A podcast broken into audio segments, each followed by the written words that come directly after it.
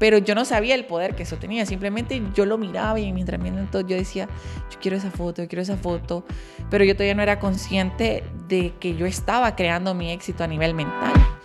Cuando vos experimentás el orden en tu vida, realmente eh, cambia en todos los sentidos.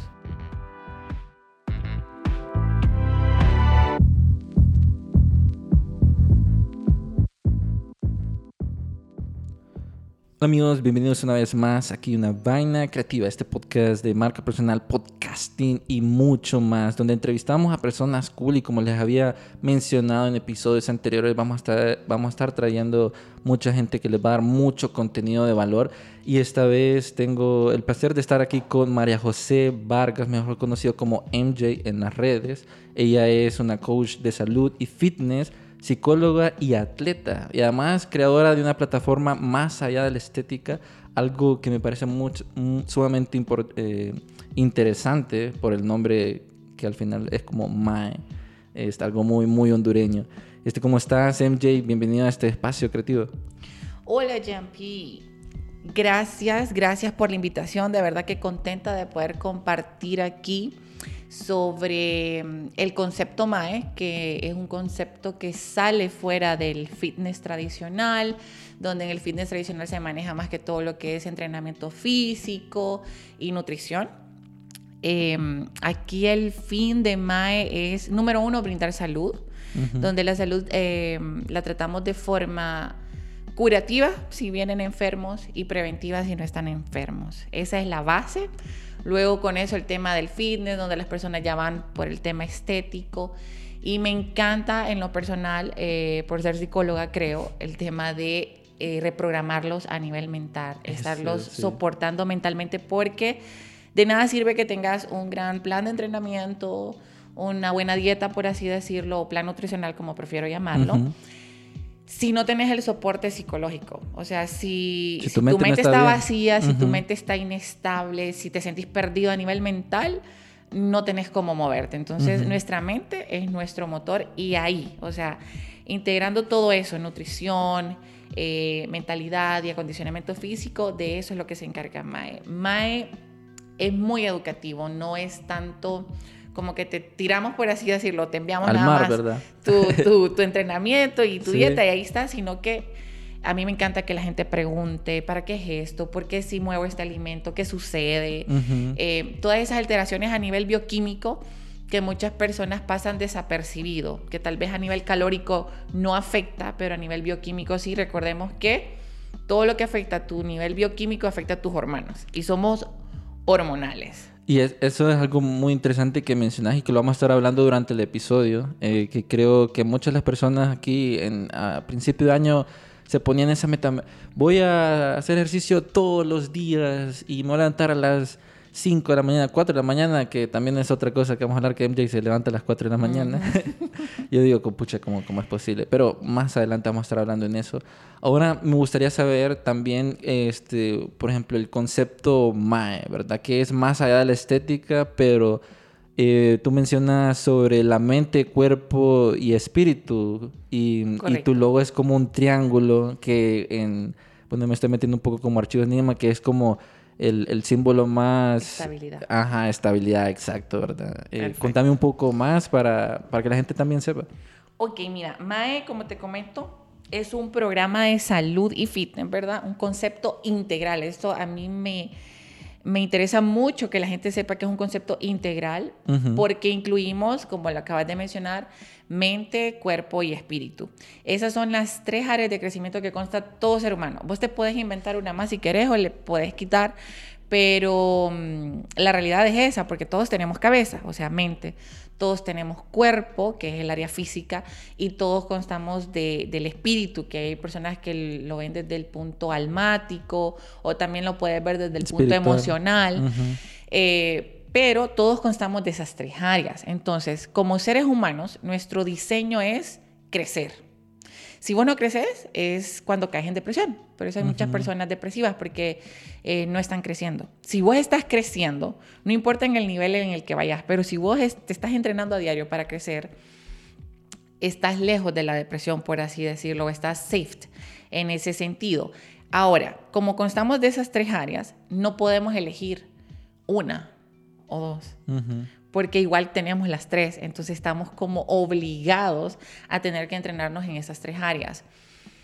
Por eso, aparte de qué es lo que a lo que se dirige MAE, elegí el triángulo, porque si vos entrenás, te entrenás en las tres áreas, conseguís plenitud o conseguís eh, estabilidad, que es lo que todo ser humano quiere, o sea, eh, tu estabilidad es la que te permite funcionar en tu máxima expresión.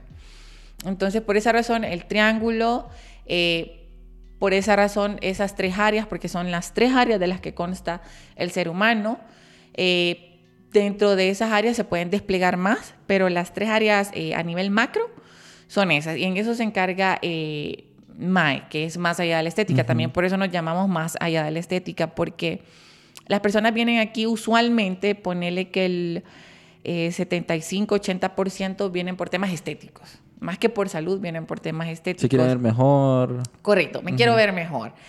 Pero mi feeling es que en realidad, en la medida en la que vas evolucionando a nivel físico, te des cuenta que tu carácter es otro, que tu chip mental cambió. O sea, wow, sí, te vas viendo muy bien a nivel físico, pero que digas, esto en realidad me costó un trabajo mental y es un resultado físico, pero un trabajo realmente mental. O sea, cambiarles esa, ese chip, como dicen, es algo que me apasiona. Y ese el chip es bien interesante porque este, creo que a veces se nos olvida mucho eh, la parte mental y mucho la espiritual. Uno dice, ah, esa persona se mira eh, fit, ¿verdad? Pero a nivel mental, ajá.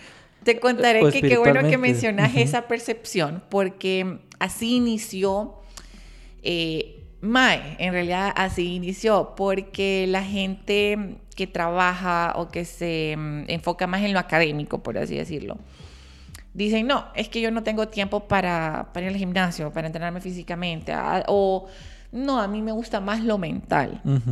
Entonces yo comencé a ver que la gente percibía a la gente que iba al gimnasio como personas huecas, como que literal tenían una mancuerna atravesada en el cerebro. Cosa que no es así porque se ocupa de mucha determinación, eh, disciplina, tratar de hacer algo de forma repetitiva. Hay días que querés, pero hay días que no querés, que estás cansado o que sentís que no tenés tiempo. Y volverte constante en algo que te hace crecer realmente tiene un impacto mental eh, grande, o sea, significativo. Entonces, una de mis eh, picas, por así decirlo, fue así como, no, porque yo me acuerdo que estaba en segundo año de, de la carrera. Súper, he sido una apasionada por lo intelectual como no tenés idea. Yo creo que era de las personas de las alumnas que le caían mal a los licenciados porque antes del tema yo ya lo había leído, yo, iba con preguntas. Yo iba con preguntas. Entonces, y te hacía preguntas inteligentes y quería una respuesta inteligente, si no te iba a, reprochar. dar, o a dar otra pregunta. Entonces, he sido bien apasionada por lo intelectual y no me agradaba, cuando yo comencé a ir al gimnasio, no me agradaba percibir que las personas que no se entrenaban a nivel físico eh, vieran como de menos a los que lo hacían a nivel físico. Y cuando tomo el reto de, mm, que aquí ya me voy a adentrar en cómo inició mi vida fitness, fue en el 2017 cuando yo digo, primero, simplemente quiero, quiero tener más piernas. Ese, ¿Ah? ese, fue tu shift. Fíjate que vaya, para, para, ser como bien puntual, como cómo inició el área física, porque como te comento, estaba orientado solo a lo académico, que siempre quería sacar 100. Yo te lloraba si sacaba un 99, o sea, era... Eras estudiante 90, 99. Demasiado estricta, siempre en high honor roll. Y siempre competitiva, o sea, siempre quería ser la mejor, la que le daban a Green Card, la estrellita. Y cuando tengo mi primera ruptura emocional, a los 15, 16 añitos, para mí eh, en ese momento fue algo impactante, algo a lo que no sabía cómo reaccionar. Entonces, como no quería estar solo pensando en eso, sintiéndome mal, eh, inicié yendo, yendo a clases de ballet. Entonces, cuando comienzo a ir a clases de ballet, veo que las piernas se comienzan a pronunciar un poquito y ahí se me despierta como, hey, me pueden crecer las piernas y yo no sabía eso. Eso me hacía sentir bien y luego comencé a ir ya al gimnasio. Cuando iba al gimnasio al inicio era de forma como chabacana. Ponerle que eh, me hacía esos batidos con un montón de cosas extrañas. Eh, Muy me principiante una, todo. Pero súper principiante. Me comí una... Como yo lo que quería era aumentar eh, de peso. No era ni músculo de peso. Yo lo que quería era más. No sabía de qué. Sí. Entonces yo comía baleada. Se comía normal. Yo no tenía absolutamente eh, nada de conocimiento en el tema de la nutrición. Incluso si hacemos un... Nos vamos para atrás. Ponerle que en el 2000... Entre el 2015 creo que fue eso. 2015 eh, casi no se hablaba de la nutrición. Sí. A- apenas comenzaban los gimnasios. No eran ni entrenamientos personalizados. Apenas comenzaban los gimnasios, mucho menos la nutrición. Entonces yo comía súper normal. En el 2017 surge otra, mm, otra cuestión que me marca a nivel emocional, ya no de pareja, sino a nivel familiar. Entonces vengo yo y, bueno, hay dos formas de crecer, que están los momentos de dolor y están los momentos eureka, pero los momentos eureka ya es cuando has madurado. Entonces, eh, en otro momento de dolor vengo y tomo la decisión de que quiero llevarlo del gimnasio a un nivel más eh, de reconocimiento, digamos que de reconocimiento. Entonces tomo la decisión de competir en fisicoculturismo y... mm, pero mi reto era de que yo no quería dejar las clases, no quería bajar ni tan siquiera una clase para tomar el reto, porque entrenar a nivel de competitivo de fisiculturismo te puede tomar Es pesado también. sus 4, 5, 7 horas al día. O sea, dependiendo también los levels. En aquel entonces, como era a nivel nacional, creo que lo lograba con 4 horas al día, pero 4 horas más lo que ya llevaba de la universidad. Y esas, Em, esas cuatro horas, ¿cómo las eh, Van divididas, y van Sí, por divididas. cuatro horas en el gimnasio es como... va- va- realmente vas a morir. desgastante. Eh, iniciaba con mi cardio en ayuna a las 5 de la madrugada. De ahí me iba a clases. No, perdón. De ahí me iba a hacer tareas. De ahí me iba a clases como a las 7 de la mañana. Yo creo que no, ahí ya comenzaba a trabajar.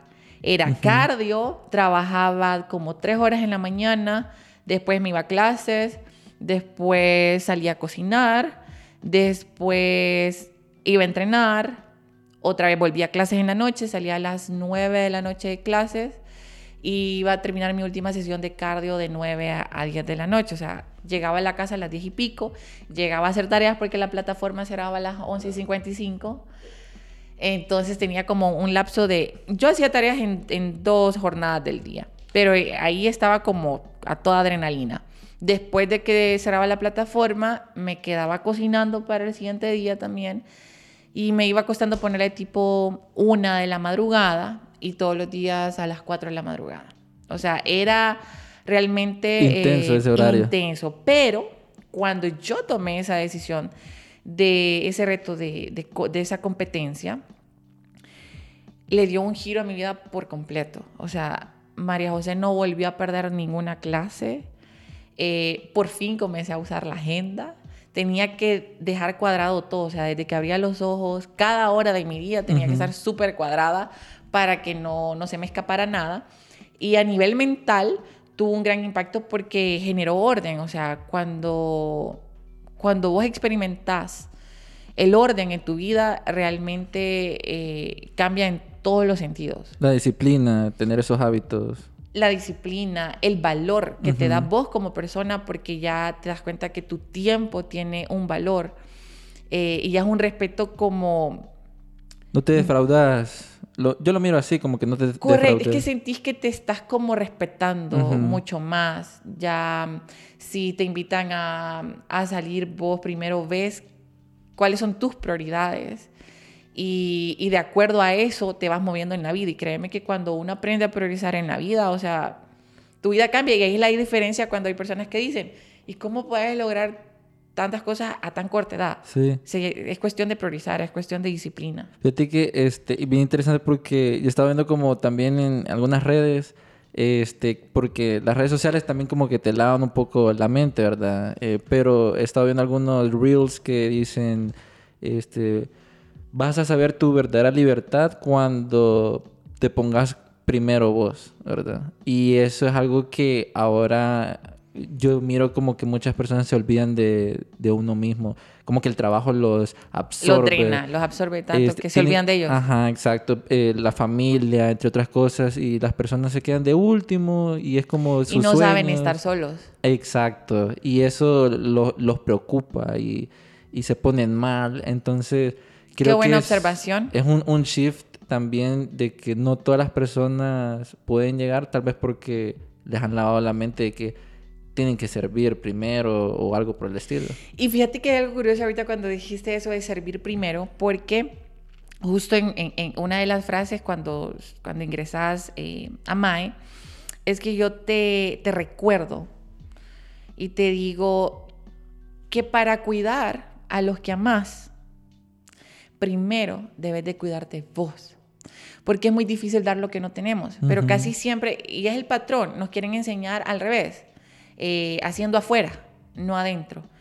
Y esa frase de que cuando cambio yo, cambia mi mundo, es totalmente cierta, o sea, pero tenés que vivirla. Entonces la gente se pone, bueno, cuando hablamos de relaciones de pareja, querés cuidar primero afuera y vos estás descuidado o descuidada. Por eso es que las relaciones se vuelven tóxicas. En realidad el amor no es complicado, Yampi.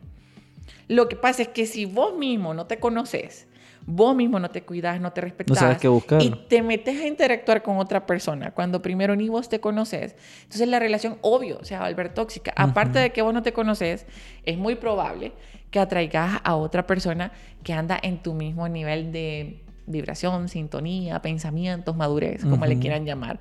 Pero eh, al final somos energías. Estamos atrayendo de acuerdo a, a tu nivel de mm, crecimiento, de madurez o de inmadurez. Ujú. Entonces ahí es donde las relaciones se vuelven tóxicas, pero no es en sí la otra persona. La otra persona es un reflejo de vos, porque si vos te podés cuidar, vos, vos vas a saber cuidar a esa persona. Ah, La vez pasada estaba viendo una creadora de contenido, psicóloga también, que me abrió mucho la mente cuando decía los tipos de amor. Este, o, o, mm, cómo comunicar esos tipos de amor. Por ejemplo, si vos eras una persona, porque hay varios tipos de amor, si son cuatro, no sé, la verdad Ajá. ahorita no me acuerdo bien.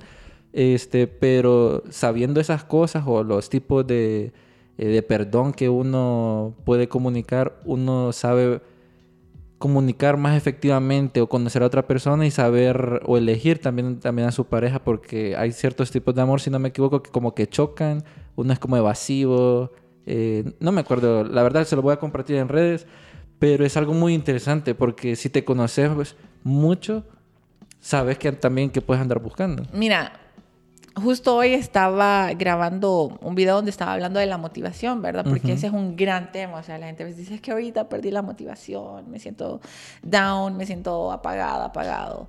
O, o que no creen en la motivación.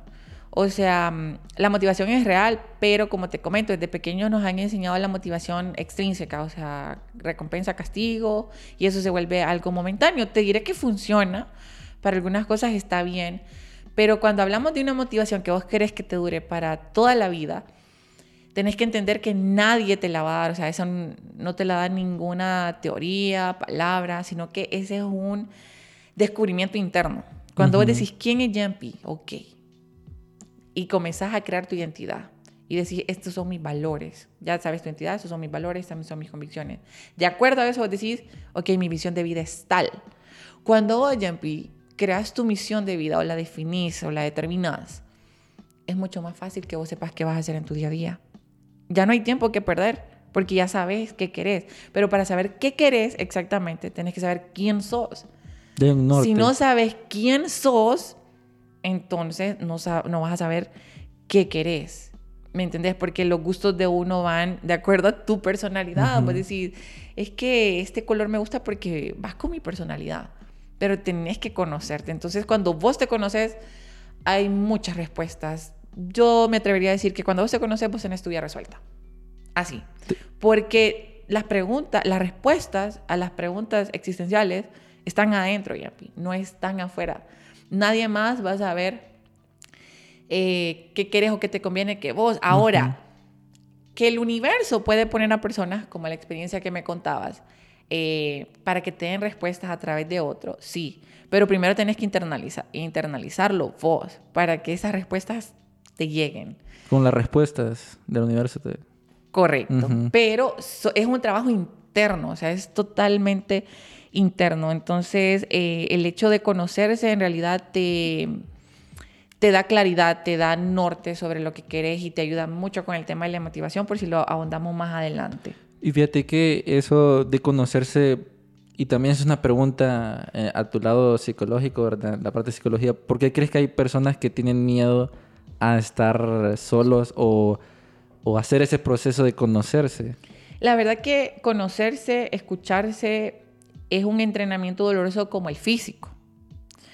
Porque, como te comento, no todos los días querés y escucharnos hoy en día es más difícil que antes, porque antes la gente tenía más contacto con la naturaleza. Y si te fijas, la naturaleza, no sé si vos has sentido esa diferencia que cuando estás en la naturaleza hay una paz, o sea, experimentas una paz, te relajas, se te da por escucharte un poco más. Entonces, antes no era tan difícil como ahora, no que tampoco todas las personas eran wow, súper espirituales, pero hoy en día eh, la tecnología nos alejan bastante de, la naturaleza, el, el, multitask, el tener varios trabajos, ya la gente no se conforma con un trabajo. Eh, después como el trabajo los drena tanto, los absorbe tanto, dicen, al salir, em, no, eh, a, quién le hablo porque, ay, me quiero ir a echar una copa de vino, me quiero esto o lo otro, para relajarme. La forma de, de, las personas de relajarse es autodestructiva. Incluso hasta las, las formas en las que quieren celebrar logros es autodestructiva. Em, entonces, la gente lo que hace hoy en día es procurar entretenerse. Entretenerse, entretenerse, entretenerse. Y el trabajo interno no es entretenerte, es concentrarte y concentrarse en un bombardeo tan heavy como ahorita de, tanto entretenimiento, eh, se vuelve realmente difícil y hasta doloroso. Entonces pues decís, ¿para qué me voy a estar concentrando, escuchando si puedo hablarle a un amigo, una amiga eh, para salir? O si puedo ponerme a perder el tiempo en el celular, en las redes. Eh, pero el tener esa satisfacción de momento en realidad lo que va haciendo es es como restándole puntos a tu autoestima. Te vas restando puntos a autoestima poco a poco. Eh, Perdes identidad. Correcto, y cuando menos acordás es como... ¿A dónde te sentís depresivo, te sentís perdido, no sabes, y, y, te molesta porque vos decís. Hay muchos casos donde la gente dice, es que mira, yo, yo tengo todo, yo no sé por qué siento que algo me hace falta, por qué no me siento completo, por qué no me siento feliz, por qué me siento depresivo, si tengo todo tienen todo afuera, pero no se tienen ellos. Vos a esa persona le preguntas, ¿cuál es su ¿Cómo se sueño de ah, vida? no sé.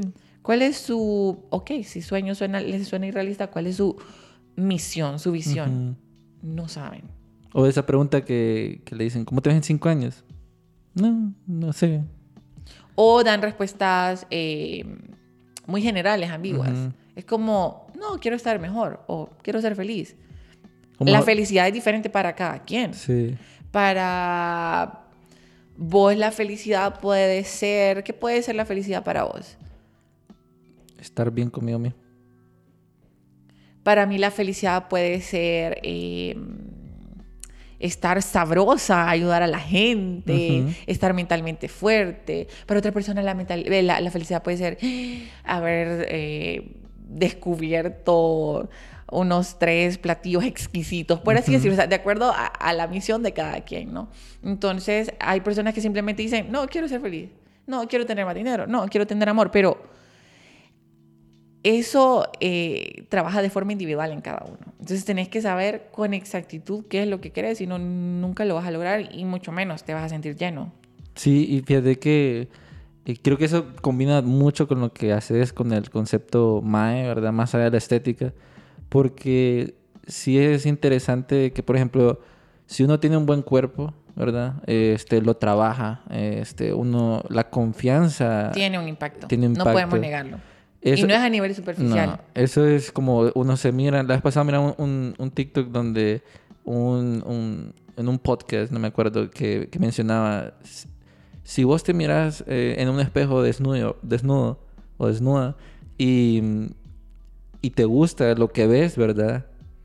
O sea, tu confianza va a estar al límite, hasta lo más alto, ¿verdad? Ya es que somos lo único que tenemos. O sea, nosotros somos lo único que tenemos. Vos ponerte a pensar.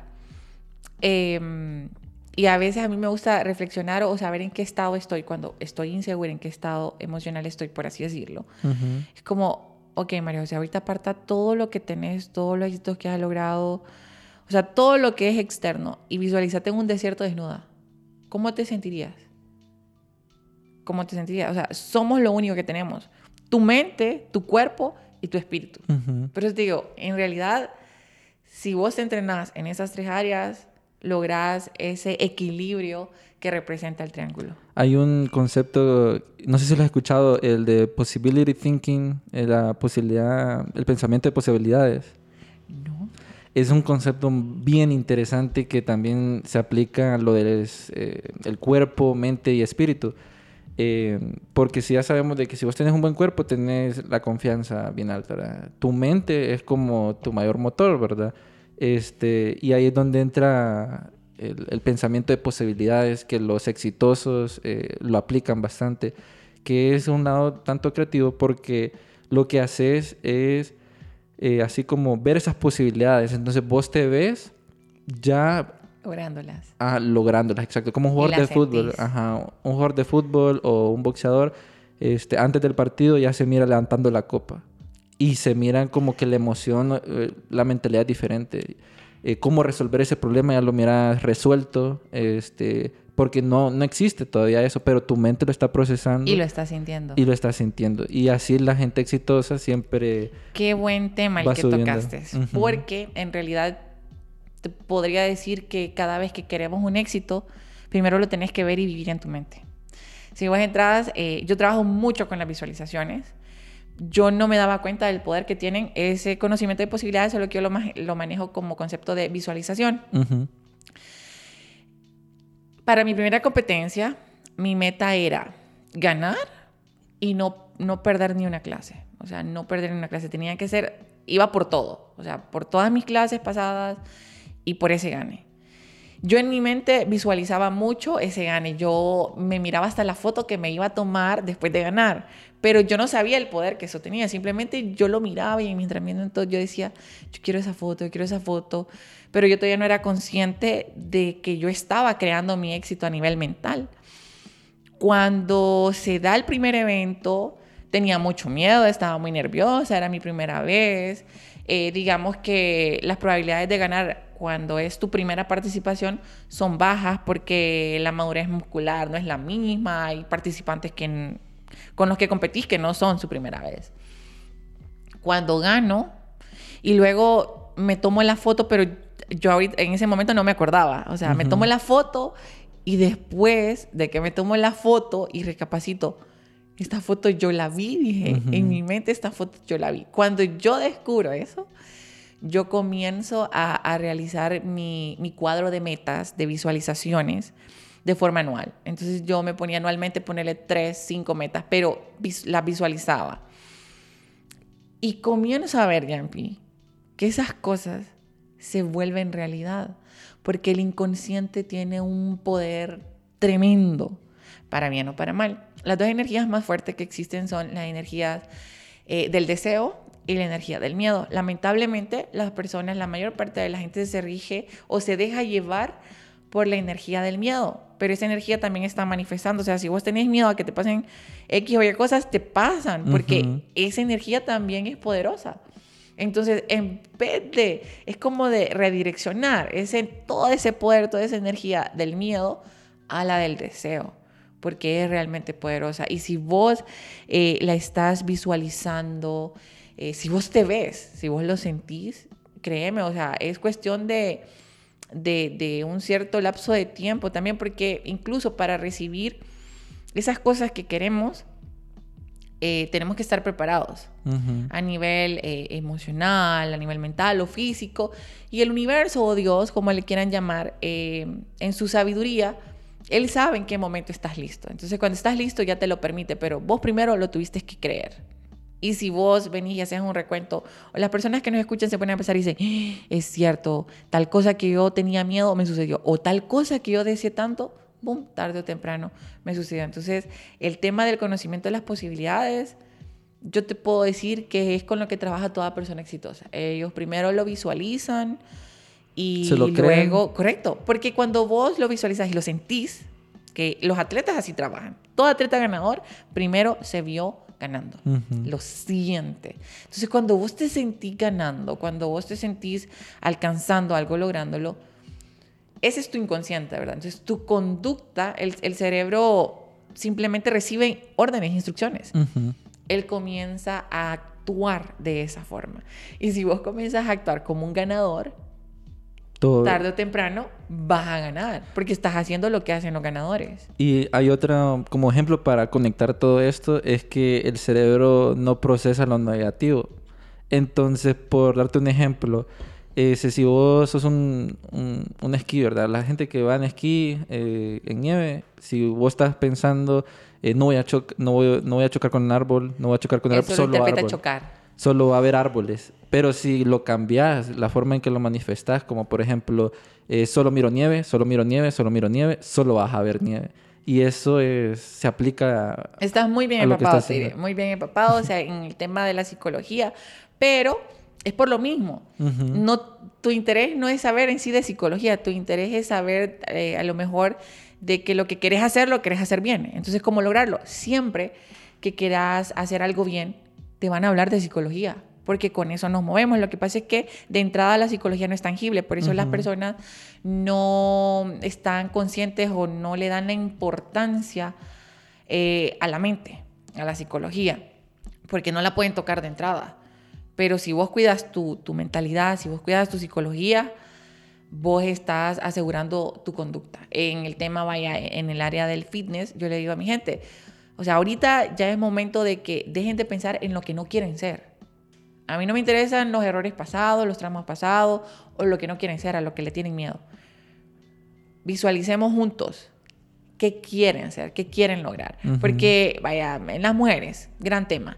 Yo no quiero ser gorda, no quiero ser gorda. Y Entonces, para seguir la dieta, ese día ellas no quieren ser gorda, no quieren ser gorda. Solo eso. Gorda, gorda, gorda, gorda, gorda. Eso es todo lo que va a estar repitiendo el cerebro. Pero si vos decís, eh, yo quiero ser delgada o yo quiero ser fuerte, y tu Atleta. mentalidad está en lo que vos querés, no en lo que no querés, así, a- así se va a ir dirigiendo tu conducta. Entonces, es súper importante que, buenísimo que lo hayas mencionado ese detalle, pensar en lo que querés, no en lo que no querés, porque él no sabe el no. El cerebro no sabe el no, Ujú. no sabe interpretar lo negativo tal cual lo mencionaste. Y hablando, también haciendo conexión de todo esto, porque me parece sumamente interesante eh, la parte me- mental, espiritual y todo. Y, y en cuanto a la disciplina, que ya hemos hecho algunos episodios sobre la importancia de la, de la disciplina y su efecto en, en la mente. Ahí te hago la pregunta porque al inicio eh, les comentaba de que ¿Cómo haces para levantarte a las 4 de la mañana? Este, yo miro las stories 4 de la mañana, 4 de la mañana, 4 de la mañana.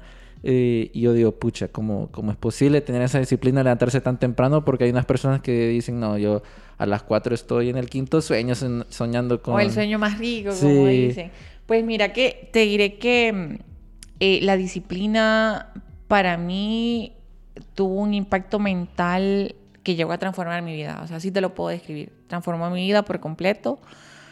Eh, ponerle que el, primer resultado de esa disciplina fue para las personas a nivel estético. Pero ahí fue donde surgió más allá de la estética, porque cuando yo tomo el reto, Yampi, mi primera competencia, eh, yo estoy con la mentalidad de que voy a transformar un cuerpo, que tengo que llegar a una condición estética para ser calificada. Pero mi sorpresa en el camino fue que hay muchas tentaciones, hay momentos de cansancio donde físicamente vos querés decir hasta aquí, o ya no, o hoy no. Ujú. Eh, o querer ver, vaya, en el tema de la comida, que te diré que la comida considero que es uno de los temas que Difícil. requiere más disciplina, más que un entrenamiento pesado. O sea, el tema de la alimentación eh, es donde vos de verdad conoces tu dominio propio. Y cuando yo me miraba a veces, y, entre más estrés, porque recuerda que también estaba con el tema de la universidad, entre más estrés me sometía, más eh, débil o irritable me sentía con la comida, directamente con la comida. Y me vi una vez llorando porque yo quería comer algo que estaba fuera del plan, pero yo quería ganar. Y yo decía, si yo, o sea, si yo me faltaba una almendra de más o agregaba algo por pequeño que lo vieran otras personas, yo decía, no me merezco ganar. Entonces cuando yo me, me miré llorando porque quería hacer algo y no lo hice por no saltarme el plan, dije, realmente esto va más allá de la estética. Ahí comienza a surgir la frase de esto va más allá de la estética. Entonces, cuando llego al final de la recta, yo supe que lo que más, o sea, con la palabra que más me identifiqué para lograrlo fue disciplina. Esa disciplina fue la que me llevó a organizarme, fue la que me llevó a, como te dije, eh, cuando vos tenés una visión, la cumplís. Vos, cuando tenés una visión de vida o una meta, entonces vos sabés, eh, creas también tu visión diaria. Entonces es mucho más fácil saber qué tenés que hacer cada día, cómo tenés que comportarte cada día, cuando vos tenés metas o cuando tenés una visión de vida. Pero cuando no hay visión de vida, cuando no hay meta, es muy difícil eh, cumplir con ciertas exigencias eh, diarias porque vas a ser como muy emocional. Es decir, hoy sí tengo ganas, hoy no tengo ganas. Hoy puedo Soy esclavo de, de tus emociones. Correcto. Entonces, cuando hay visión es mucho más fácil eh, apegarte al tema de la disciplina, no porque se vuelva fácil, sino porque tu mente está asimilando mejor el dolor. Entonces, eh, yo te diría que la disciplina, o sea, marcó un antes y un después en mi vida, la transformó, e incluso es lo que sigo yo em, transfiriéndole a mi gente, diciéndoles que el poder que tiene la disciplina a nivel sobre todo integral. Yo no trato de, que ellos simplemente entrenen fuerte o que logren la, condición estética que ellas quieren, sino decirles esto tiene un impacto transferible eh, a nivel eh, integral en su vida. O sea, si usted se ve siendo fuerte aquí, disciplinado aquí, usted va a ser disciplinado también en su trabajo, va a ser mejor persona, mejor mujer, mejor hombre. Y, y en efecto, o sea, te vuelves más determinado. Luego te vuelves más exigente también con tu trabajo, querés más.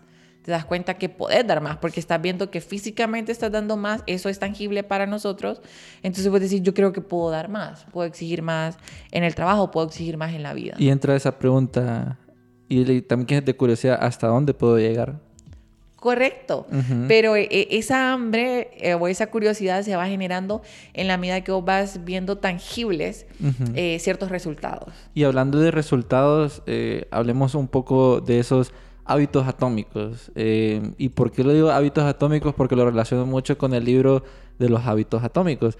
y yo, yo, estoy viendo, yo estoy viendo dentro de ese libro de que por ejemplo, hay un proceso para crear hábitos y en, cuanto a metas, y lo relaciono mucho al inicio de año porque es cuando las personas después de Navidad ya se comieron sus tamales y todo el mundo va al gym, pero siempre vemos esa tendencia que mucha gente va al gym y después lo deja, y son bien poquita gente que, que sigue disciplinada, pero hay un, como una ciencia detrás de eso de que esos hábitos atómicos uno se ponen metas muy grandes, como por ejemplo, no has hecho ejercicio y vas a hacer todos los días ejercicio, dos horas, nunca has hecho ejercicio, o sea, es demasiado para procesar. Y dentro de eso... Y sostener. Ajá, exacto. Y te frustras, inicias y vas... Porque eh, puedes iniciarlo una semana. y después lo dejas. Y después ya no. Y, y, dentro de ese libro, para hacer un poco de contexto, ¿verdad? Eh, eh, menciona de que lo importante es como acostumbrarse, ¿verdad? Como, ok, voy a hacer ejercicio, primero me pongo la ropa, este, pero ya es un paso, eh, ya estoy presente y, y, hay diferentes métodos para crear esos tipos de hábitos. ¿Qué nos puedes decir sobre eso? ¿Qué te ha servido a vos? Porque es muy frustrante a veces eh, uno ponerse metas y, después dice, pucha, no lo hice, ¿por qué no lo hice? Y, Correcto, y también entra la culpa y otros sentimientos ahí que se comienzan a, envolver y, volver un círculo vicioso. Em, el tema de los hábitos, eh, la forma como más sostenible es ponerte micro hábitos. Yo les llamo micro hábitos. Para mí esto inicia y, lo trato de, hacer un mapa mental en, dividirlo en tres, eh, yo uso tres herramientas, Ujú. uso tres herramientas. Mi primera herramienta fue utilizar agenda, número uno. O sea, descargar tu mente, escribir todo lo que tenés que hacer. Por insignificante que te parezca, escribí todo lo que tenés que hacer. Desde que abrís los ojos hasta que te dormís. Cuando escribís todo lo que tenés que hacer, tenés control eh, sobre tus horas. Y ahí podés eh, poner los tiempos de esas nuevas cosas que quieres hacer y ver que aún así todo te cuadra. O sea, ay, Ujú. estoy metiendo estos, estas tres cositas que antes no hacía, pero como ya le estás poniendo hora y como también lo que le sigue también tiene hora, es mucho más sostenible y no comences. eh, cuando se trata de hábitos físicos, Incluso con mi gente siempre les digo, la primera fase es un tanto retadora a nivel mental porque se vienen cosas nuevas, pero no son todas las piezas del juego. Ujú. O sea, no pones todas las piezas del juego de un solo, sino que las vas eh, poniendo de a pocos para que primero te acostumbres y luego se te vuelva sostenible. Incluso, como hace poco estábamos hablando, luego el mismo cuerpo, la misma mente te va pidiendo más. Entonces ahí es cuando le vamos dando más. Como te comentaba, mi primera herramienta fue la agenda. ¿Cómo comencé a usarla yo? Eh, comencé a escribir mi agenda una noche antes del día siguiente. Comenzaba a visualizar todas las actividades que tenía que hacer, eh, les ponía hora y mm, de esta forma pues ya se me hacía mucho más fácil porque es como hacer una checklist eh, de lo que se venía para el día siguiente y ya cuando mi alarma sonaba yo no tenía nada que pensar, o sea, yo no tenía que pensar si quiero o no levantarme, me tenía que levantar porque ya sabía lo que tenía que hacer. Y si yo estaba 15, 20, 30 minutos eh, tarde de la hora que me tenía que levantar, alteraba todo mi día. Entonces, eh, esa era una presión positiva que me estaba generando. Después de eso, ya media... La, la- la herramienta que me ha durado por años y sigue siendo para mí la más top es la agenda. De ahí yo creé una hojita de automonitoreo ya con hábitos específicos. Por ejemplo, esta la uso yo con mi gente. Los hábitos que yo trato de implantar en ellos al inicio es nutrición, entrenamiento eh, y el tema de vitaminas y minerales, que para mí es muy importante. Sí. Entonces, como yo quiero que ellos creen esos hábitos que sea algo, o sea, de forma casi robótica, por así decirlo eh, creé esa hojita donde están solamente esas tres actividades y cada día eh, lo vas a ir checando. Entonces, eh, a nivel psicológico eso te funciona muy bien porque cuando vos maduras como persona, eh, te das cuenta que al final hacer o no hacer las cosas depende de vos y es cuestión de determinación. Ese es como, como el calendario que vas dándole Correcto. la X, ¿verdad? Entonces, cuando vas haciendo las cosas que te corresponde, marcas con una flechita o con una plequita. Pero cuando no las haces, por X o Y, tenés que marcar con una X. Y si vos sabes que esa X en realidad lo único que representaba era pereza, es mm, doloroso, es, mm, o sea, no te deja satisfecho. Como persona no te deja satisfecho porque sabes que por cuestiones de pereza no lo estás haciendo, o sea, pudiste hacerlo. Es como un recordatorio. Entonces, eso a nivel mental funciona increíble. Me acuerdo cuando lo comencé a usar con el tema de la alimentación. Yo marcaba si hacía bien mi desayuno, si hacía bien mi almuerzo, si lo alteraba con algo que estaba fuera de... Y a veces yo quería alterarlo, o sea, yo tenía un antojo, un craving o un capricho mental. Pero decía, María, si te comes eso, tenés que ir a marcar al lado de automonitoreo lo que te comiste. Y es cuestión de capricho mental y eso me resta puntos en mi autodeterminación como persona. Entonces eso me genera una presión positiva, es lo que trato de hacer con mi gente. Y es- esa hojita de automonitoreo le puede funcionar muy bien a cualquiera en el área que sea, ya sea que vos lo quieras dirigir al área profesional, al área personal. eh, funciona muy bien porque no es lo mismo llevar tus errores a nivel mental que verlos reflejados, eh, ya escritos. Eso es como las metas. No sé si has escuchado de las personas exitosas que siempre te dicen, escribe tus metas. O sea, que te dicen, no, es que yo ya las sé. ¿Y para qué me la voy a escribir yo solo? Ya la sé. Manifestación escribirlos- también. Escribirlos tiene un poder manifestador. Eso. Escribirlos tiene un poder manifestador. Entonces, eh, tanto para bien como para mal, eh, es mucho mejor llevar un registro eh, tangible, tangible. O sea, uno tiene que entender cómo funciona el cerebro para ayudarle y en realidad ayudarte.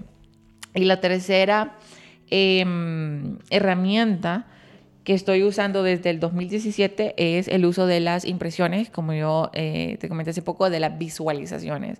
O sea, yo las metas, primero comencé escribiéndolas.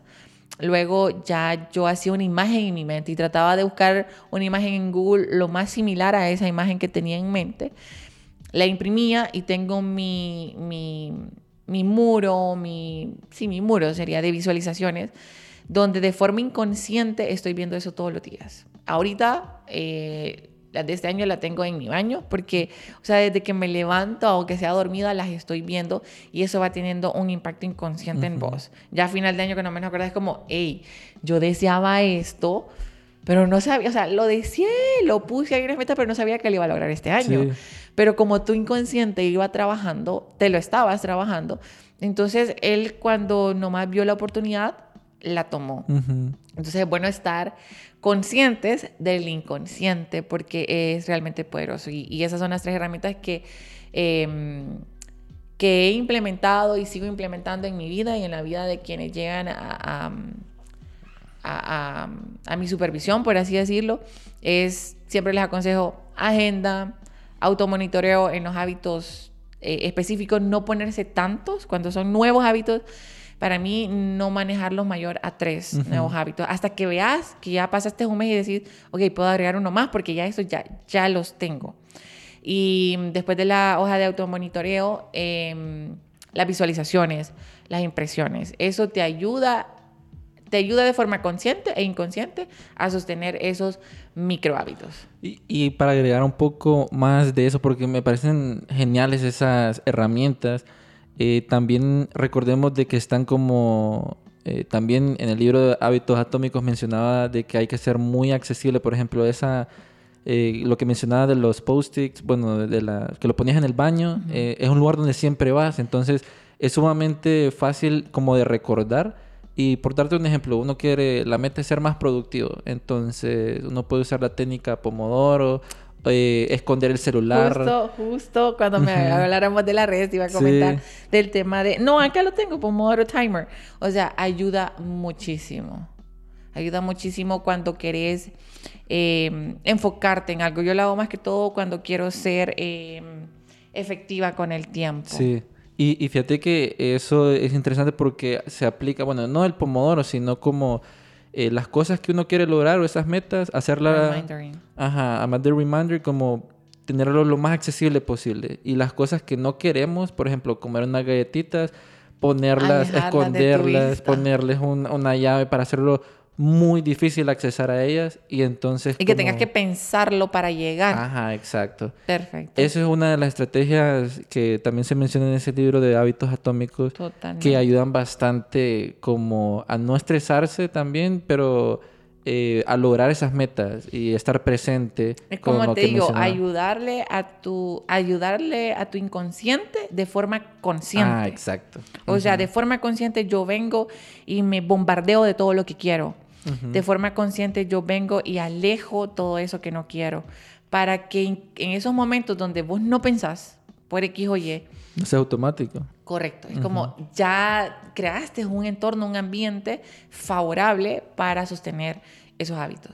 Y, y, y relacionándolo con todo esto, eh, miré un post tuyo que me pareció muy interesante y de ahí viene esta pregunta. ¿Cuál fue? Que es el de la, de la ansiedad con las redes sociales, la televisión y todo eso. Creo que hoy en día, desde que entramos en pandemia, se, ha visto las estadísticas que la ansiedad, depresión ha aumentado un montón. Eh, pero creo yo que el ejercicio, para cuando yo contaba ejercicio es como, es tan liberador. Quería saber cuál era tu, tu feeling. Sí. ¿Cómo, por ejemplo, me imagino que vienen aquí gente que se ha sentido mejor después de hacer ejercicio y te ha comentado como he tenido ansiedad eh, en las redes sociales, hay mucha presión también a nivel social, como tienen que hacer esto, tienen que hacer esto. Y, más cuando se hablaba ya en los, emprendedores de que todo depende de las redes. Fíjate que a mí me, me encantó cuando vi esta pregunta porque yo siento que soy bien estricta, soy bien cuidadosa con el tema de las redes y no pareciera porque a pesar de que yo comparto contenido casi que a diario, al menos en mis stories, eso es casi diario. Es raro que no lo haga. Entonces las personas pensarían que yo paso metida en las redes, pero yo comparto contenido. Yo comparto contenido, pero me tengo eh, ciertas reglas y, y es que yo no veo el contenido de todas las personas. Yo no veo historias o no estoy así como rolling up. Em, no entras a la Matrix, por así decirlo. Correcto, porque cuando yo desperté y me di cuenta del poder que tiene el inconsciente, trato de ser bien celosa con el contenido eh, que entra. O sea, yo desde que despierto soy de las que casi dormida te pongo un video motivacional que me esté como loading, loading, loading, en pensar en positivo, en lo que quiero, disciplina. Y em, yo trato de, una, no revisar, o sea, no soy de las que reviso, como te comento, todo. Y cuando digo, quiero ver eh, otros perfiles, otras historias, otro contenido, tengo como ese tipo de segmentos o, perfiles que yo digo, yo sé que si yo me meto aquí voy a aprender algo de nutrición o de entrenamiento en mi caso, o de algo espiritual, de acuerdo a la NIT que ande, pero que yo esté segura que aquel contenido es aportador, es de crecimiento, pero solo por ver lo que X persona hizo en la noche anterior o, qué estará haciendo, no, no, no se vuelve mi interés y soy bien celosa en eso. Eh, no dedicar mucho tiempo a las redes, a tratar de no exceder, también me pongo tiempos, tratar de no exceder entre mis 15 a 30 minutos porque si te descuidas, si no estás consciente, 40, una hora, 40 minutos, una hora, se te va como nada. Entonces, revisar, eh, pueda que esté revisando eh, constantemente a lo largo del día, pero tratar de no excederme de esos 15 minutos. El Pomodoro Timer me ayuda mucho porque con ese yo me manejo ponerle unos 30, de 30 en 20 minutos de, de, work, pero full concentrada. Cuando yo me concentro, yo desconecto todo, o sea, Wi-Fi, eh, la red, le doy vuelta al, celular para que la pantalla, o sea, no, no esté viendo yo qué es lo que cae. Si me llaman, respondo después en el, en el break time. Y en el break time, como es apenas de 5 o 10 minutos, es donde a veces reviso, reviso las redes. ¿Qué sucede con el tema de estar mucho tiempo en las redes?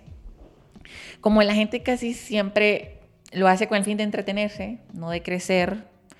Entonces ahí es donde viene la ansiedad, Jampi, porque la gente se pone a ver, o qué estaba haciendo ciertas personas, amistades o, gente famosa que en realidad no es como que te aporte, o venís y te pones a ver cómo, cómo quisiera hacer, pero, o sea, desde una perspectiva superficial. Y solo estás viendo como en la punta del iceberg, pero no como los buenos hábitos, o sea, eh, ¿Qué, requiere eso? Entonces eso te genera una ansiedad fea. Y, mm, y estás, estás perdiendo tiempo. Entonces eh, menciona Daniel Habib que mm, tanto el tema de ver, pasar viendo solo películas o series o en las redes, es como estar viendo la acción en otras vidas que le falta a tu vida. Entonces, ¿para qué estar viendo la acción de otros cuando puedes crear tu propia película, tu propia acción. O sea, con el tema de las redes soy tan celosa que incluso ahí cabe para mí el tema de la televisión. O sea, yo tengo prohibido, yo no puedo tener televisión en casa. Mis hijos no van a tener televisión en casa porque lo que haces con eso es, una, si vos encendés la tele para ver noticias, solo te van a infundir miedo, solo te van a limitar te van a hablar de, todas las cosas feas y malas que están sucediendo. Entonces vos te vas a atemorizar y vas a sentir que te paralizas y no vas a hacer las cosas que quieres hacer. Pero si simplemente no sabes lo que está sucediendo y vos estás soñando y actuando y haciendo el bien, estás viviendo, esa es tu realidad. Yo digo a mi gente, aquí en MAE no existe el COVID. El COVID es algo que a mí no me ha tocado y no me va a tocar. ¿Por qué? Porque yo no creo en él. No creo en él, no que no no sea realista en que las cosas están sucediendo, pero también sé como cuáles son las bases para cuidarse realmente de eso. Entonces, cada quien va creando su, su propio eh, mundo y con el tema de televisión y redes, eh, televisión es muy raro, solo que, quiera ver una película, pero en realidad hoy día necesito entretenerme y las redes trato de utilizarlas solo para contenido em, constructivo Hay, hay una cosa que mencionara em, de que dependiendo de lo que uno empieza a consumir en redes sociales, este, uno se puede idiotizar o se puede transformar. Es por eso de que también cuando uno quiere como resetear ese chip es como deja de seguir personas que no tengan contenido de valor. Eso no, no nos hace personas inmaduras. A mí me ha tocado porque ponerle, va, me parece una publicación y digo, esa publicación genera en mí eh, una crítica fea, que yo misma digo, María José, ¿por qué, ¿por qué te genera ese sentimiento, esa crítica? Entonces, ¿qué hago? Si yo sé que esa, esas personas o ese contenido a mí me irrita, no es de mi agrado, simplemente lo dejo de seguir porque esa es una mala energía. Una, dos, también no mencioné lo importante que es hablando desde, desde una perspectiva como eh, emprendedor, que suele sucederle mucho a, los emprendedores. Eh, se van mucho a veces por la teoría cuadrada, digo tradicional. Hay cosas obsoletas que ya no sirven realmente para ser una persona extraordinaria. Y es eh, tener de cerca o, checar muy bien lo que está haciendo tu competencia. Me acuerdo que a mí me daban ese consejo a veces algunos consultores y es como, no sé por qué siempre me rehusé, ahora lo entiendo. Y es que a mí no me interesaba competir. Yo quería liderar, yo quería ser número uno, pero no siendo rival con vos. O sea, en realidad no me interesa lo que la competencia esté haciendo, sino dar mi máximo. Si yo doy mi máximo, va a ser inevitable. O sea, cuando vos le pones toda tu mente, todo tu corazón, todas las energías y todo el enfoque en hacer las cosas bien, te van a salir bien. Pero si estás dependiendo de lo que están haciendo los demás, eso también genera mucha ansiedad, porque es como comenzás a competir en precios, comenzás a competir en lo que están haciendo. Eh, ya vos dependés, dependés de algo externo cuando podés em, crear. Si vos estás viendo afuera, no podés crear, solo puedes copiar. Cuando vos ves adentro, puedes crear. Y los, los exitosos en realidad son los que crean, no los que copian. Entonces, para los emprendedores es muy importante de que se olviden de qué está haciendo la supuesta competencia. O sea, puedes enfocarte en qué le querés dar voz a tu público y también piensa en eso. O sea, vaya, el área del fitness involucra mucho. A mí no me interesa abarcar a todas las personas del fitness. A mí me interesa cierta, a tu cierto pedazo del pastel. Porque yo sé muy bien cuál es mi segmento. Mi segmento, y como te mencioné al inicio, y te lo crees, salud y fitness, no solo estética. Los que solo quieren estética pueden trabajar con cualquier otro coach. Lo mío es salud y fitness, es reprogramación mental. Y yo sé que eso no es eh, para todos eh, en cierto momento. Entonces, definir muy bien a qué público te quieres dirigir. Y eso, o sea, tratar de mermar lo más que puedas los niveles de ansiedad, no, no compararte. Qué interesante eso, porque también lo relacionaba mucho con Instagram, porque Instagram te enseña mucho las cosas felices que la gente está haciendo, pero no te muestra esos lados oscuros.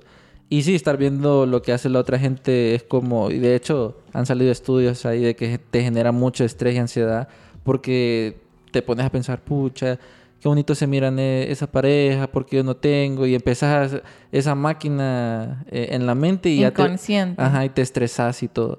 Y, y hablando sobre un poco eh, de ese estrés y lo que generan las redes, eh, si bien es cierto, compartís mucho en, los stories y de, lo que hacen tus, tus estudiantes, la gente que viene aquí a MAE, eh, uno diría, pucha, eh, MJ siempre está feliz, siempre anda en top, siempre está, se levanta temprano, ¿verdad? Pero sé que todas las personas tienen sus lados como momentos bajos, oscuros, que uno dice que, pucha, toqué fondo. Tenés... Esos breaking points que le llaman. Y ojo, antes de irnos a esto, que quede claro de que en sí las redes no son malas. Con las redes puedes hacer dinero. Con las redes puedes lautearte porque hay veces donde no quiero entrenar. Y digo, como ya, yo ya detecté a qué perfiles me puedo meter para loadearme, para mm, aportarme, entonces pa, me meto y, y, resulta que salgo loaded. Entonces, las redes eh, bien usadas pueden ser de, crecimiento. A mí me han aportado mucho conocimiento, pero tenés que saber a qué perfiles dirigirte. Y en los días oscuros de MJ, claro que tengo días... ¿Has tenido eh, uno que ha dicho como, pucha, esto casi me quiebra completamente o, algo que... Fíjate que mm, recientemente tuve un día, un día, por así decirlo, una noche, como dice, oscura, que mm, a mí misma me sorprendió porque no, mm, yo me considero una persona muy positiva, muy fuerte, una persona que puede estar em, con momentos emocionales difíciles, donde otras personas se quedarían en cama. Y como me dijeron una vez que vos has aprendido a caminar aún con la pata coja. O sea, siempre me levanto, siempre le hago.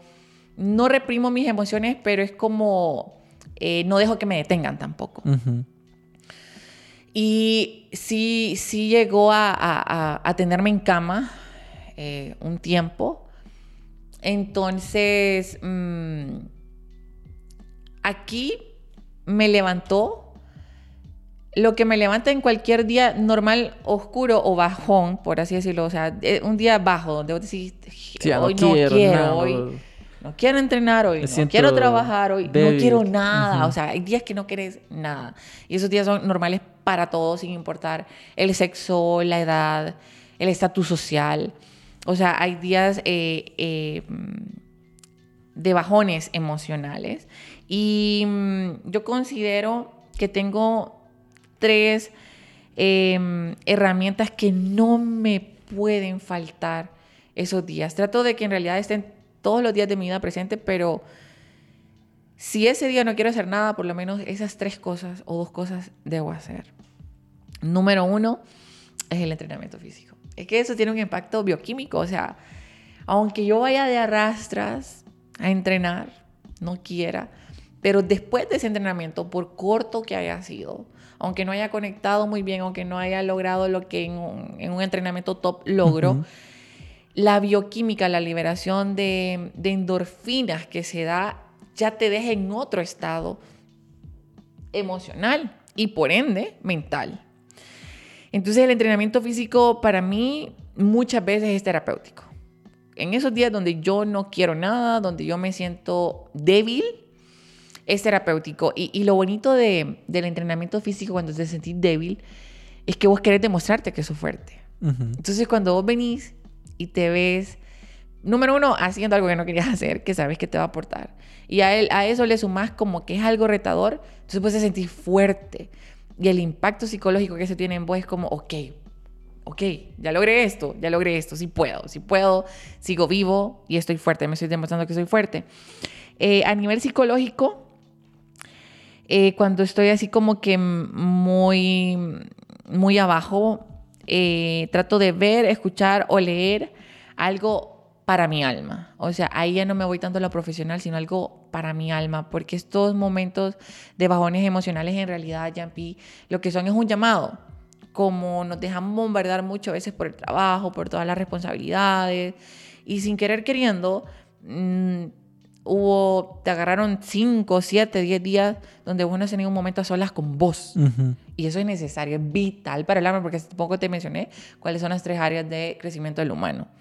Entonces, eh, es simplemente un llamado, o sea, no tenemos que asustarnos, no tenemos que pensar que es el final o que estaré haciendo mal, simplemente tu alma te está pidiendo un tiempo a solas.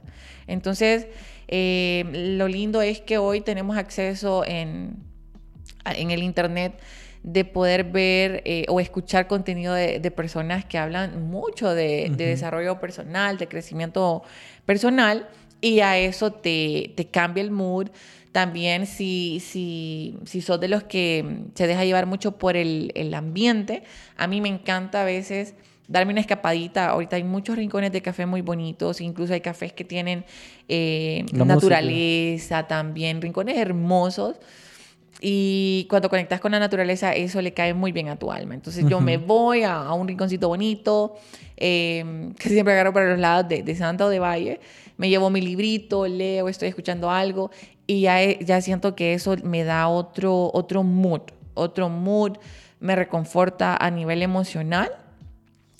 Y esto es a nivel meramente individual. Hay veces donde en estos días sí sentís que necesitas escuchar como una perspectiva de alguien más que la tuya.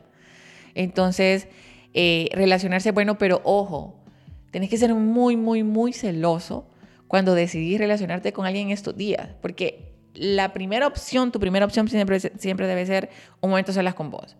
Si vos decidís compartir un momento bajo, íntimo, tuyo, tenés que saber muy bien a quién se lo va a decir. quién lo vas a compartir. Y te puedo decir que cómo vas a identificar quién es. No solo, no solo se trata de que esa persona te quiera, no solo se trata de que vos querés a esa persona y de que tengas confianza de que va a cuidar e-, ese momento tuyo, sino que esta persona sea más madura que vos. Para que en realidad te dé un consejo aportador o una perspectiva que sea aportador y que diga, mm, no le había visto desde ese punto de vista. Eh, y, reconsiderar esa otra perspectiva. Pero alguien que te diga menos de lo que vos sabes no te va a aportar mucho ese momento. Recuerda que en ese momento estás abajo y necesitas alguien que te levante. Alguien que te levante, no alguien que te deje donde estás. Entonces, mi tercera herramienta es eh, acudir a una persona eh, que yo sé que me va a dar una perspectiva mm, sabia o una perspectiva inteligente. Entonces, esas son las tres herramientas. A nivel físico, a nivel psicológico, un tiempo a solas con vos. Em, como te dije, leer, escuchar o ver. Y la tercera es relacionarte, comentarle a alguien eh, lo que estás sintiendo. Fíjate que eso es, creo que es bien importante y creo que se lo deberían llevar todas las personas que nos están escuchando. Porque si, si bien ya estamos entrando a la parte final del episodio, saber a quién le vamos a decir nuestros sueños, nuestras más íntimos deseos, eh, va a ser clave, ¿verdad? Porque si le decimos a personas con mente vacía, eh, nos van a aportar cosas y tal vez esa no es la respuesta que queríamos y nos vamos a sentir mal. O perspectivas negativas o perspectivas que te hagan dudar de lo que querés. Ajá, y, te empiezan a decir cosas negativas y es como, pucha, esto no es lo que yo que andaba buscando. Em, entonces, escojan muy bien a quienes le van a decir eso. Eso es un tip importante. muy importante. Más a los emprendedores. Recuerden, emprendedores, que ustedes salen de la Matrix, ustedes están creando, ustedes están innovando, ustedes van a hacer una locura, van a hacer algo diferente para el mundo. Y si se lo comentas a alguien que es un empleado, que está acostumbrado a lo seguro, a no arriesgarse, ser empleado no está mal, pero eh, la mentalidad de un empleado y de un emprendedor es diferente. El emprendedor arriesga, va por algo nuevo, algo desconocido. El empleado trata de mantenerse en algo seguro por miedo a fracasar. Si vos le comentas a alguien con miedo, lo que te puede comentar es lo que él conoce, ¿no? Y te va a decir, no, mira, muy arriesgado, esto y lo otro. Entonces, a veces si no, si no, te, no conoces a alguien que esté arriba de vos o que te pueda dar un consejo que más bien te impulse, mejor no lo comentes hasta que te encontres con personas que sí te impulsen, no que te frenen. Aunque ser empleado, este, bueno, ser emprendedor no es para todos. Ese, ese, es otro tema que podríamos hablar más adelante. Hablar más adelante porque me encanta. Sí, porque eh, no está mal ser alguien que tenga de 8 a 5, ¿verdad? Y que no es como la presión de que tienen que ser emprendedores, pero... Es como el tema de la felicidad que hace poco dijimos. la felicidad es diferente para cada quien. Sí, y, y, es, y está bien todo eso. Ahora bien, María, porque vamos entrando y quiero hacerte esa pregunta creativa. Eh, ya para ir terminando, porque me ha encantado. me ha encantado esta conversación, eh, muy deep también, este, muy profunda, hablando de la psicología, la mente, este, súper importante todo esto. ¿Algunas recomendaciones de lecturas que nos puedas compartir? Porque sé que te gusta leer bastante y compartís quotes y todo esto. Porque si los libros, hasta en eso hay que saber escoger qué tipo eh, de libros queremos leer para crecer. Fíjate que antes, unos dos años atrás, vos me hubieses hecho esta misma pregunta, yo te hubiera tenido una listita con nombres específicos. Pero he aprendido a lo largo del crecimiento de que todos los humanos, aunque todos estamos creciendo, porque para eso fuimos diseñados, para eso estamos acá, todos estamos en diferentes etapas de evolución. Entonces, no te voy a mencionar hoy eh, este libro, este y este y este, pero sí te voy a dar una gran recomendación y es que elijas libros de crecimiento personal que te resuenen. O sea, andate a un lugar donde puedas tener variedad para elegir y elegí aquel libro que te va a que lo notas en la portada, o sea, que es realmente de crecimiento o autodesarrollo personal y que te va a llevar a interiorizar. No tanto de procesos tradicionales, cuadrados y todo desde afuera, no, desde adentro. O sea, elegí un libro que te lleve a interiorizar y te aseguro que ahí donde vos sientas que te resuena ese título, ahí es, es ese libro, es ese libro el que ocupas en ese momento. ¿Y qué libro estás leyendo ahorita? Mira que ahorita estaba mm, leyendo uno de potencia, eh, potencia tu energía. Me ha encantado, no lo he terminado todavía, pero ya sé con el que, con el que voy porque me ha venido resonando mucho y he aprendido cómo escuchar las señales del universo. Entonces siento que ahorita el, que me toca es Despierta al gigante que lleva dentro de Tony Robbins. Tony Robbins es, uno de los speakers eh, que me despertó mucho a nivel de, de crecimiento. Lo amo y lo he escuchado mucho ahorita en las recomendaciones de los videos motivacionales que escucho, entonces voy con ese. Bueno, ya saben, ¿cómo se llama? Em, ese. El libro, ajá. Despierta el gigante que llevas dentro. Despierta el gigante que llevas dentro. Este, eso me hace recordar como no sé, como un anime que mire, pero Attack on Titan, no. Eh, bueno, amigos, este, ya hemos llegado a la parte final. MJ, muchísimas gracias eh, por esta entrevista y por compartirnos de lo que estás haciendo con Mae. Eh, miro bastante que has ayudado bastante, especialmente a mujeres, como salirse de su cascarón, empoderarse, y eso me parece sumamente genial. Ahora, bien, la pregunta de creatividad. antes, no, no, no, MJ no, no, había escuchado las preguntas creativas que habíamos hecho en el podcast porque vamos 2 a 1 con los invitados. O sea, los invitados me van ganando. Entonces, MJ, o 3 a 1, no me acuerdo ahorita. Eh, pero MJ tiene que darle ese punto a los invitados, si no yo les voy a, ganar. ¿Estás lista? Ay, Dios. Qué presión, ¿verdad? Qué presión. Bueno, la pregunta creativa es, te vamos a hacer un acertijo y tenés de 30, 40 segundos para responder. Si responder bien, eh, los invitados tienen un punto, si no, Jean-Pierre tiene un punto. ¿Y cómo vas? ¿Van, ganando los invitados? Sí, van ganando los invitados. El año pasado yo gané eh, por pateada. Entonces, ahorita tienen que, tienen que hacer ese esfuerzo los invitados. Ok. ok, ¿estás lista? de las preguntas que manejo. ¿Estás lista? Dale. Ok. Dice, un león muerto de hambre, ¿de qué se alimenta?